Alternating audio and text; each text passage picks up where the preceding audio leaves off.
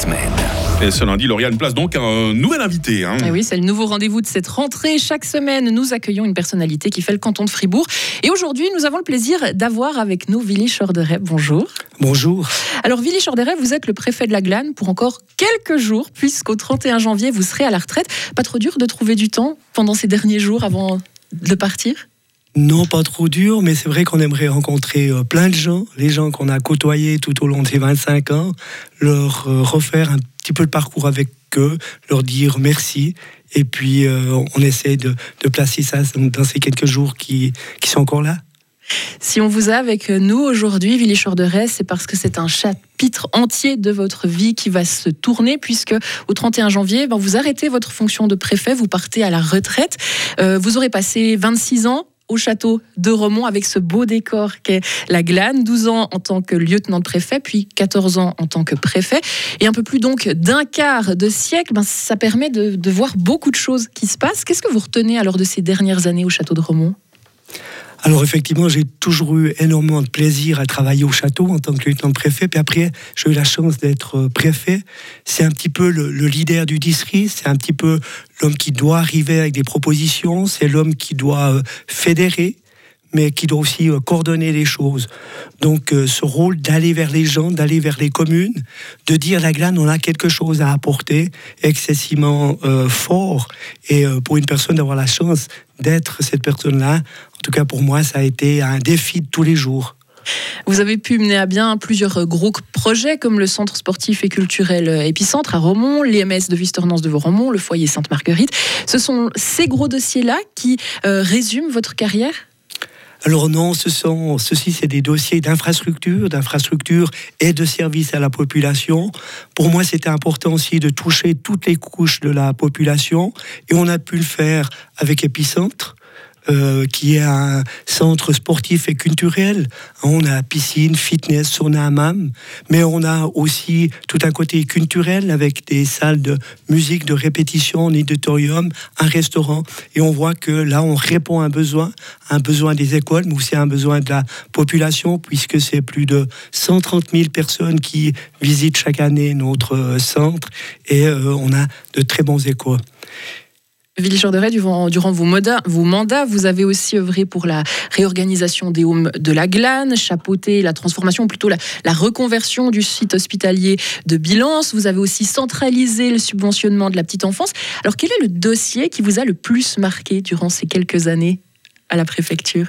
Alors, euh, je crois qu'on avait vraiment des besoins et c'était d'apporter une réponse par rapport aux offres qu'on doit donner à la population. Puis comme je disais avant, toutes les couches la population avaient ce besoin. Alors la petite enfance, c'était au niveau de l'accueil euh, de jour, c'était au niveau des, des crèches, et on a pu mettre en place une solution originale où pour les parents, il y a une seule porte d'entrée, Hein, c'est la commission de la petite enfance. On fait les demandes et puis après on a l'ouverture pour aller dans les différentes crèches. On sait qu'aujourd'hui on a suffisamment de places. On sait que demain on va encore ouvrir en, en 2024 environ 40 places. Donc là, on, on répond à un réel besoin. Et puis au niveau des, des EMS, on avait de d'anciens bâtiments. On n'était pas toujours très fiers de l'offre qu'on donnait à nos personnes âgées, eux qui avaient tellement donné pour la société.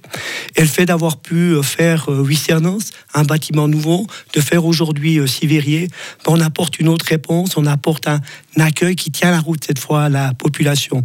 Et puis tout ça est construit autour aussi de l'aide à la personne âgée par l'aide familiale, les soins à domicile, Senior Plus qu'on va aussi mettre en place en euh, 2024.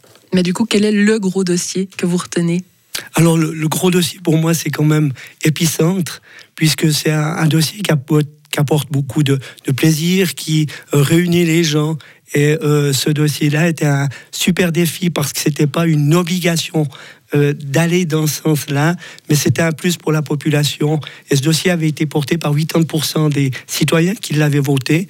Et le succès qu'on voit aujourd'hui, on voit que c'était une bonne solution, une bonne réponse aux besoins et aux dynamiques qu'on peut apporter au district de, de la Glane.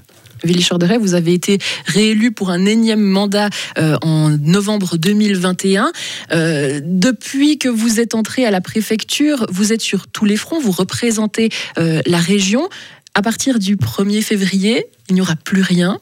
Est-ce que vous appréhendez un peu ce, ce moment, cette échéance? Oui, c'est une appréhension. Je crois qu'effectivement, euh, ce qui sera difficile, c'est qu'aujourd'hui, comme vous le dites, hein, on est appelé, on est là pour tout, puis demain, euh, plus rien. Mais ça fait aussi partie du, du contraint à, quelque part. Moi, j'avais toujours dit que on doit savoir passer la main.